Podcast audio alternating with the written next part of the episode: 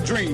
It's one small step for man, one giant leap for mankind. Une Amérique euh, qui est maintenant multiculturelle, multiforme. nation under God, indivisible, with liberty and justice for all.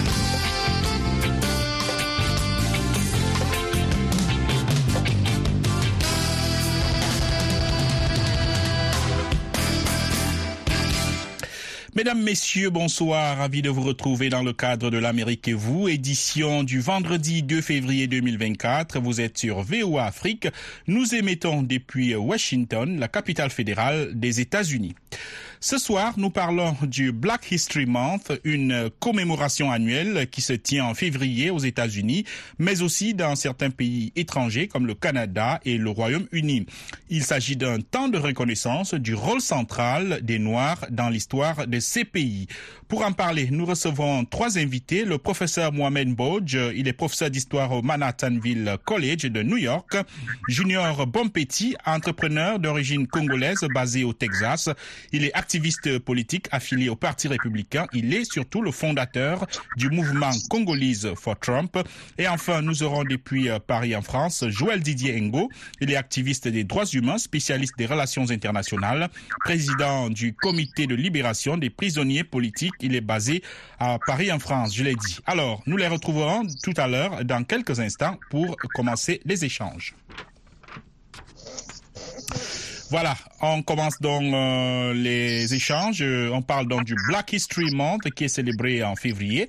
Alors, on retrouve euh, pour commencer le professeur Mohamed Bodj, il est professeur d'histoire. Alors, professeur euh, Mohamed Bodj, euh, pour vous l'historien, est-ce que vous pouvez nous situer sur euh, les origines euh, du Black History Month, euh, pourquoi cela a été institué et, institué et à quoi renvoie euh, ce mois, cette célébration?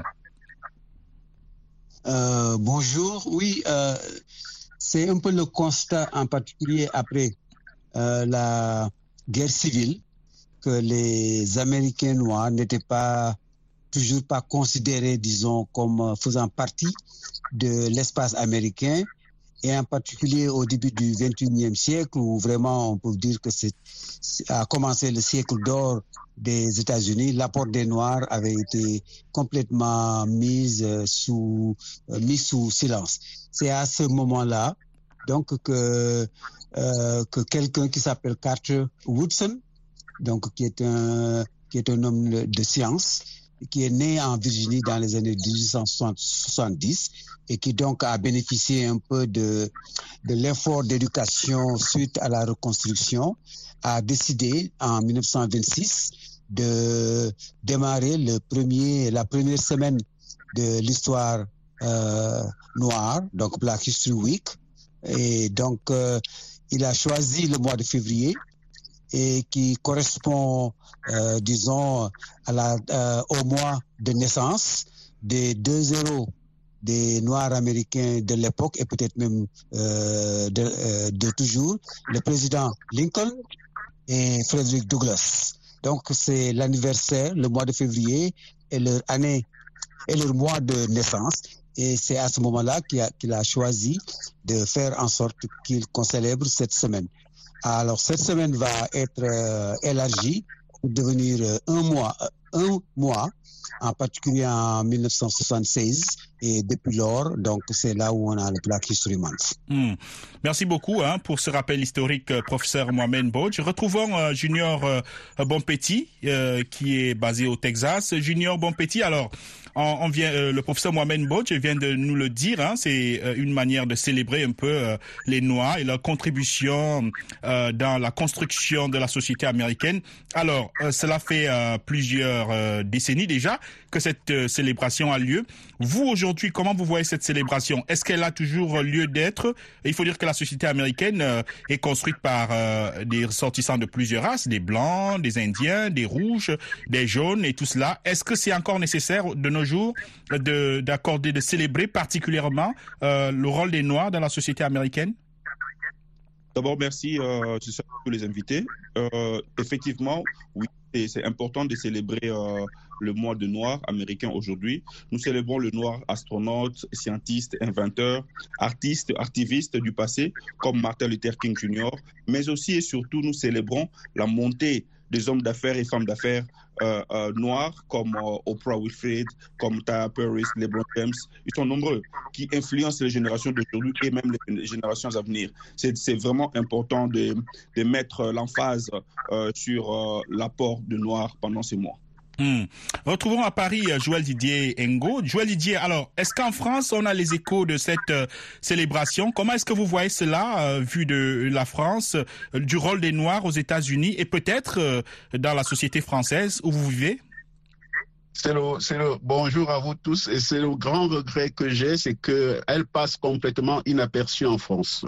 Et, et c'est en cela ça correspond en fait au contexte européen en général où on a un repli réactionnaire très accentué et où toutes les revendications liées aux minorités et, à la visibilité notamment des, des, des Africains, des Noirs africains diront, euh, se ramènent toujours à des questions de victimisation. Alors que ce n'est pas ça, c'est d'abord une commémoration de la mémoire à travers la mémoire noire, on, commémore en fait la mémoire de toutes les minorités. Ce que vous voyez aux États-Unis, vous voyez bien qu'au moment du, combat pour les droits civiques, une organisation comme le NACCP a non seulement défendu d'abord les Noirs, mais après est devenue une, revendication qui défendait toutes les minorités. Et c'est en cela qu'en France, nous menons ce combat qui est très difficile dans le contexte actuel et je vous cache pas qu'il passe complètement inaperçu parce qu'on a une lame de fond qui est, euh, disons, le mot raciste et xénophobe actuellement, avec la progression des partis d'extrême droite qui noient complètement toutes les revendications liées à l'esclavage, à la colonisation et à tout le reste, qui ramènent à une forme de victimisation. Et nous sommes, c'est un combat permanent de tous les instants. Hum. Alors, euh, professeur Mohamed Bodjou, venez d'écouter hein, le, euh, Joël Didier Ngo employer le terme de victimisation. Justement, je voudrais vous interroger hein, sur euh, la manière dont est célébré le Black History Month ici aux États-Unis. Est-ce que vous avez le sentiment que c'est un mois euh, pendant lequel on célèbre véritablement les grandes figures de, de, de, la race noire aux États-Unis, ou est-ce que vous avez l'impression que pour le citoyen américain ordinaire, c'est peut-être l'occasion de poser les revendications, notamment euh, la police qui continue parfois à, tirer sur les, à tuer les noirs, euh, les, noirs qui n'ont pas accès à, certaines, à certains services. Euh, est-ce que, est-ce que le, Black History aux États-Unis, c'est véritablement les problèmes euh, que rencontrent les noirs qu'on pose, ou alors ce sont les grandes figures de l'histoire euh, américaine qu'on célèbre? je pense que l'insistance et surtout sur ce qu'on peut appeler, euh, pour, pour, utiliser une vieille expression, défense et illustration de ce que les Noirs ont apporté et signifient dans l'histoire et dans le présent des États-Unis. Vraiment, il y a cette projection de ce que les Noirs ont achevé. Je crois que mon collègue de Dallas ou de Houston, euh, je, m'excuse de confondre un tout petit peu. Donc, euh, Junior a dit, c'est effectivement une célébration de ces achievements. Mais en même temps, aussi, c'est une façon de dire à leur euh, à leurs voisins, à leurs collègues et dans les écoles, euh, donc les enfants noirs euh, s'asseyent à côté d'autres euh, groupes ethniques, de leur faire découvrir aussi qu'il y a une histoire partagée, mais en même temps que dans cette histoire partagée, il y a un chapitre particulier pour les noirs, que ce chapitre soit lourd parce qu'il est très enferré dans l'esclavage, certes, mais c'est aussi un chapitre optimiste parce que depuis lors, les noirs ont fait de très gros pro progrès et veulent faire d'autres progrès. Et tout cela inscrit un peu dans cette trajectoire de l'Amérique, la plus grande nation sur Terre, et les Noirs participant à cette, à cette œuvre. Alors, Évidemment, il y a de l'autre côté maintenant de ce qu'on peut appeler des symposiums qui sont plutôt à caractère scientifique. Il y a aussi, bien entendu, des mouvements de, de protestation pour dire que tout ça, c'est de l'hypocrisie. Mais en même temps aussi, il y a quelquefois même des expositions simplement pour montrer qu'il y a un génie noir qui fonctionne dans ce pays euh, et en particulier sur le plan artistique. Donc c'est donc c'est aussi un mois où on va trouver beaucoup de euh, d'expositions, beaucoup de concerts, etc., etc. Hmm. Alors, Junior Bonpetit, est-ce que vous avez véritablement l'impression que euh, justement le, les Noirs, le rôle des Noirs est assez reconnu ici aux États-Unis en dehors euh, du euh, Black History Month, ou est-ce que vous avez l'impression qu'il y a encore des plafonds de verre, des, choses que les Noirs ne peuvent pas faire ou les niveaux où ils ne peuvent pas accéder du fait de la couleur de leur peau? Est-ce que ça existe véritablement dans la société américaine?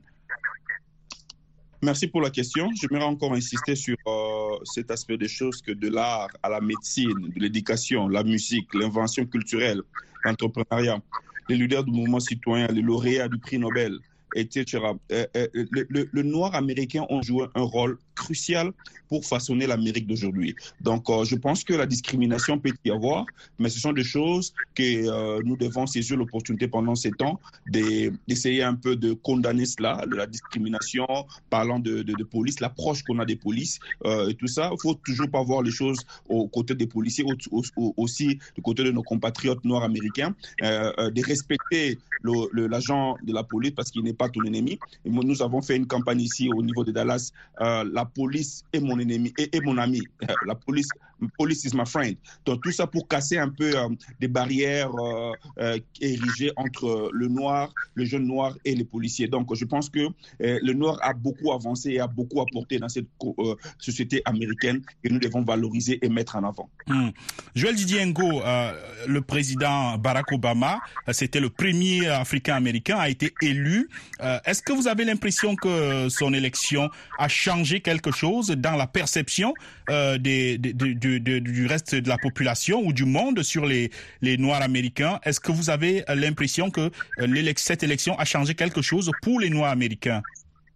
Dans, cette élection a changé beaucoup de Noirs américains et de Noirs en général, y compris en Afrique, disent toujours que ça n'a rien apporté. Elle, elle a apporté en termes de symbolique. Voir un Noir qui accède au, au, bureau ovale, ça avait une portée très importante. Pas parce qu'il est simplement noir, mais parce que c'est une minorité qui a longtemps été qui avait ce plafond de verre. Vous vous souvenez, il y avait des, aux États-Unis souvent des gens comme Condoleezza Rice qui était secrétaire d'État, il y avait Colin Powell, mais ils ne franchissaient pas le, le, le, dernier, le dernier seuil. Et ce seuil a été important parce que ça a donné crédibilisé enfin le fait que un homme noir peut diriger les États-Unis tout en étant un président américain à part entière, sans qu'on ne lui accole toujours toutes les, tous les préjugés qui qui avait accablé les JC Jackson et les autres avant Barack Obama. Donc, c'est en cela que c'est important. Et comme le disaient mes amis qui sont aux États-Unis actuellement, ce qu'il faut comprendre, c'est que nous, moi j'ai vécu aux États-Unis et je vis en Europe maintenant. Euh, aux États-Unis, vous avez l'avantage d'avoir des, Noirs qui sont vus dans les médias, qui sont vus quand vous regardez un JT, un, journal télévisé, vous voyez des Noirs, vous voyez des Noirs qui sont dans tous les secteurs d'activité. En Europe, nous, nous avons d'abord un problème de visibilité. Parce que si vous, vous n'êtes pas vu, votre histoire n'est pas connue, et ce devoir de mémoire qui doit être fait sur les conquêtes qui doivent être martelées, que ça n'a pas été acquis. Les droits ne sont pas acquis. Il faut se battre tout le temps pour les, pour les garder et pour les préserver. Vous voyez ce qui se passe aux États-Unis actuellement avec l'affirmative action dans les universités. Nous, ici en Europe, nous, nous vivons autrement. C'est que nous voulons d'abord une visibilité. Et en cela, Barack Obama a vraiment été d'un apport essentiel parce qu'il a crédibilisé le fait qu'un homme noir peut être un chef de l'État, la première puissance mondiale, au-delà de la première puissance mondiale, peut assumer des fonctions essentiel d'un État et même des grandes entreprises, ce qu'on ne voit pas en Europe, ce qu'on ne montre pas assez en Europe. Vous avez des pays comme la France aujourd'hui, malgré son histoire coloniale, qui n'a pas un homme noir, je dis bien un homme noir, pas une femme, un homme noir au gouvernement. Vous n'en voyez, vous n'en voyez pas. Hmm. Alors, euh, professeur Mohamed Mbodj, nous sommes justement euh, en 2024, c'est une année euh, électorale aux États-Unis et évidemment, euh, les Noirs qui représentent euh, une bonne frange de la population américaine vont certainement peser hein, sur la campagne électorale et la stratégie des principaux candidats. Comment est-ce que vous voyez le rôle que les Noirs peuvent et vont peut-être jouer dans cette campagne pour chacun des, des, des principaux candidats? Euh, il est certain que les démocrates comptent sur le vote noir d'une manière beaucoup plus euh, solide que les républicains. Les républicains, souvent, leur ambition, c'est simplement de, euh, de convaincre quelques noirs ici ou là de façon à renverser sur, sur la marge ce qu'on peut appeler une majorité euh, euh, qu'on peut prédire du côté démocrate. Donc le jeu des démocrates maintenant, c'est de renforcer cette majorité noire, c'est de mobiliser les noirs parce qu'il y a une sorte d'érosion ou en tout cas de status quo ou peut-être même d'atavisme, euh, disons, ou de manque d'intérêt des jeunes. Et donc, euh, pour le cycle courant des élections, les démocrates vont beaucoup insister sur le vote des Noirs et sur le vote des femmes. Et de ce point de vue-là, euh, on va voir en particulier lorsqu'on va s'engager dans les primaires en South Carolina, dans la Caroline du Sud, que Biden va mettre le paquet pour effectivement apparaître comme le seul candidat qui puisse prendre en compte les intérêts des Noirs dans, dans un pays où, euh, qu'on se le dise ou qu'on se le dise pas, il y a de plus en plus une sorte de montée euh, effrontée euh, de certaines visions soi-disant euh, euh, basées sur la liberté d'opinion, etc., etc., et qui en réalité visent euh, donc à délégitimiser euh, le pouvoir des Noirs, la montée des Noirs, leurs aspirations, leurs revendications, et à restreindre même quelquefois dans certains comtés des États-Unis, dans certains États, euh, donc euh, le vote noir et à le supprimer pour à, la, à, une portion congrue. Donc c'est un moment extrêmement important et intéressant, et l'électorat noir, je crois, va se trouver au centre de toutes ces considérations. Hmm. Sur la même question, on va écouter euh, Junior Bonpetit, hein, qui aura certainement un, point de vue intéressant parce que je rappelle que il est le fondateur de Congolese for Trump. Euh, c'est l'un des Noirs euh, qui est célèbre ici aux États-Unis pour avoir d'origine africaine, pour avoir publiquement affiché son soutien à, Donald Trump. Alors, Junior Bonpetit, sur cette même question, les Noirs, comment est-ce que ils, pourront, ils vont contribuer et comment est-ce que ils vont peser dans cette campagne présidentielle pour les les deux candidats. Je rappelle que vous êtes affilié au Parti républicain. Vous êtes proche du Parti républicain. Merci, merci beaucoup pour cette question. Si vous permettez, je vais juste euh, revenir sur la question que vous avez posée à notre ami de la France. Mm. Certes, la question de Barack Obama était bien du symbolique, l'image et tout ça était bien, mais l'élection de Barack Obama n'était pas un cadeau pour le noir. C'était une bataille rude avec Madame Clinton, on peut se rappeler. Et Barack Obama nous a causé beaucoup plus du tort que du bien, étant noir en général et africain. Pendant son mandat, il a déporté beaucoup plus de noirs en Afrique et nous avons connu l'assassinat euh, euh, froid de notre père euh, Kadhafi pendant euh, son, son, son, mandat avec sa bénédiction. Donc, le cas de Barack Obama, c'est une page noire pour nous, le noir, pour nous le, le, le, les afro-descendants. Alors, pour revenir à votre, à votre question, c'est que, monsieur le professeur d'histoire, je suis très d'avis euh, d'entendre de, de, parler de lui, et euh, il sait qu'à la base, il convient avec moi que le, les Noirs, à la base, étaient d'abord républicains. La, la, preuve, les 23 premiers sénateurs euh, euh, noirs étaient d'abord républicains. Et euh, ces changements, ces mouvements ont changé en 1965 lors du droit de vote avec euh, London BJ, London Jackson, le président qui a signé, qui a donné le droit. Et, le, et oubliant que cette loi a été promulguée ou poussée par les, congrès majoritairement républicains. Alors, les démocrates ont saisi la balle au bon pour manipuler la population noire et pour voter euh, euh, ces derniers. Et depuis lors, euh, euh, ils ont commencé majoritairement à voter pour les démocrates. Mais en 2020, nous avons vu une franche majorité en voté pour le candidat Donald Trump. Et en 2024, beaucoup de, Noirs vont encore voter massivement pour le candidat Donald Trump parce que Donald Trump a aussi ramené beaucoup de choses pour le noir, entre autres le choix de, euh, school choice, donc euh, le choix de l'école. Il a donné le Prosper Africa, il a ramené, il a cassé certaines assistances pour garder les familles noires dans la pauvreté.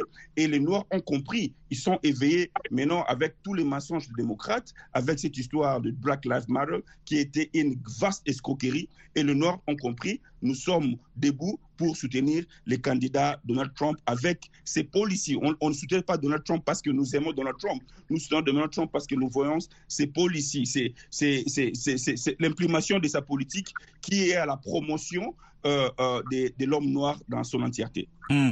Joël Didier Ngo, vous venez de suivre euh, deux points de vue relativement opposés. Hein? Alors, vous, vous, comment est-ce que vous voyez les Noirs généralement sont majoritairement démocrates? Voilà. J'ai été, Hmm. j'ai été effectivement, et évidemment, je respecte le point de Tout vue de mon, de mon ami, mais il faut savoir que j'ai été démocrate Hmm. aux États-Unis, proche. Donc, je, j'étais, j'ai participé à la primaire euh, de Barack Obama et Clinton notamment. Et il faut savoir que c'est, Clinton qui avait euh, les- le vote noir. Hein. C'était pas Barack Obama au départ. Hein. Donc, c'est pour dire que euh, l'erreur que je dis toujours à mes amis démocrates, c'est de ne pas considérer que le vote noir est acquis. Hmm. Les Noirs américains, notamment les plus jeunes, ne votent plus comme un seul homme pour les démocrates. Ils votent comme le reste des Américains sur des questions de fond. Cette fois-ci, ce sera forcément l'avortement, ce sera des questions liées, euh, comme le disait tout à l'heure notre collègue. Donc c'est pour dire que aujourd'hui, la question du vote des Noirs ne se pose plus comme elle se posait peut-être il y a 10 ou à l'époque de Clinton par exemple. Il sera de plus en plus dur de rallier les Noirs simplement en jouant sur la fibre euh, euh, sentimentale. Ils, ont des revendications qui sont plus très éloignées du reste des Américains sur un certain nombre de points. Et ce qui va faire la différence, c'est véritablement que le chef de l'État, actuellement euh, euh, euh, celui qui a la Maison Blanche, ait répondu à un certain nombre de, questions sociales qui touchent prioritairement des classes pauvres, populaires, noires. C'est ça qui fera la différence sur le vote par rapport aux démocrates. Et là, je, me- je parle vraiment sur, un point de vue démocrate. Je, ne- Voilà. je, je l'ai Alors, on, s'achemine, on s'achemine vers la fin de l'émission. Je vais vous donner une minute à chacun d'entre vous. Qu'attendent les Noirs dans la société de la société des décideurs dans la société américaine d'aujourd'hui Rapidement, en une minute chacun. On commence par le professeur Mbodj. Euh, je pense que les Noirs ne veulent pas être manipulés, justement, et au contraire de ce que dit notre collègue du Texas, c'est de dire que Black Lives Matter, ce sont des mensonges et que les Noirs ont été manipulés. C'est vraiment faire, euh, disons, euh, montrer que les Noirs ne sont pas intelligents et ne sont pas capables de faire des choix raisonnés. Et ce choix raisonné se fera sur la capacité de maintenir le record extraordinaire d'emploi dont les Noirs euh, jouissent maintenant. Le niveau, le taux d'occupation des Noirs est le plus élevé dans l'histoire des États-Unis à ce moment-ci. Il y a d'autres aspirations à, venir. Les relations avec la police, euh, euh, le système électoral qui de plus en plus, euh, disons, traite les Noirs comme des, euh, comme des, euh, comme des électeurs de deuxième zone. Euh, C'est important pour les Noirs. Le maintien des programmes sociaux qui, quoi qu'on dise, même si ce sont les Blancs qui touchent le plus d'argent par tête et d'une manière absolue de ces programmes d'aide, les Noirs veulent leur maintien parce qu'ils savent qu'ils ont été désavantagés depuis très longtemps dans l'histoire de ce pays, qu'ils ont construit de leurs mains, sont eux qui ont construit les routes, les chemins de fer, les ponts, les, euh, les immeubles, etc. Et tout ça, maintenant, ils veulent euh, bénéficier un peu plus. de Voilà, ces, bénéficier euh, un peu plus de ces pro. Voilà. Euh, Junior Bonpetit, rapidement, en une minute. En une minute, merci. Ben, Black Lives Matter, nous avons vu le résultat. Certains individus se sont achetés des villas à Washington. Donc, euh, la conclusion est là. Donc, euh, l'attente de Noirs, c'est que nous voulons, les Noirs s'attendent à l'économie et, euh, et réduire l'inflation et avoir l'accès aux rêves américains, non à l'assistance, pr- nous traiter comme des, individus de seconde zone. Le Nord américain a un rôle central et il aura son compte avec les républicains et Donald Trump. Hmm. Joël Didier Ngo, pour terminer. Oui, je peux vous dire simplement que moi, je revendique Black Lives Matter et même Walk, hein, parce que simplement, rien n'est acquis. Il faut se battre pour euh, faire savoir, pour euh, garder les droits acquis, et mais aussi revendiquer tous les droits qui font du noir une, un citoyen à part entière d'un État, un grand État comme les États-Unis. C'est tout simple, c'est tout net. Me reconnaître dans ce qu'il apporte, ce qu'a été son apport historique, son apport actuel dans l'économie comme dans tous les autres secteurs d'activité, ni plus ni moins. Merci beaucoup, euh, Joël euh, Didier Engo, activiste des droits humains, spécialiste des relations internationales, président du comité de libération des prisonniers politiques euh, en France. Euh, nous avions aussi Junior Bonpetit, entrepreneur d'origine congolaise, basé au Texas, activiste politique affilié au Parti républicain, fondateur du mouvement Congolese for Trump. Et depuis New York, nous avions le professeur Mohamed Mbodj, professeur d'histoire au Manhattanville College de New York. Et c'est la fin de cette édition de l'Amérique et vous à la présentation réalisation euh, Mohamed Merci à Michel euh, Joseph qui assurait la production. Cette émission, vous pouvez la retrouver sur notre site web voaafrique.com. Dans quelques instants, une édition complète d'informations Le Monde aujourd'hui. Au revoir.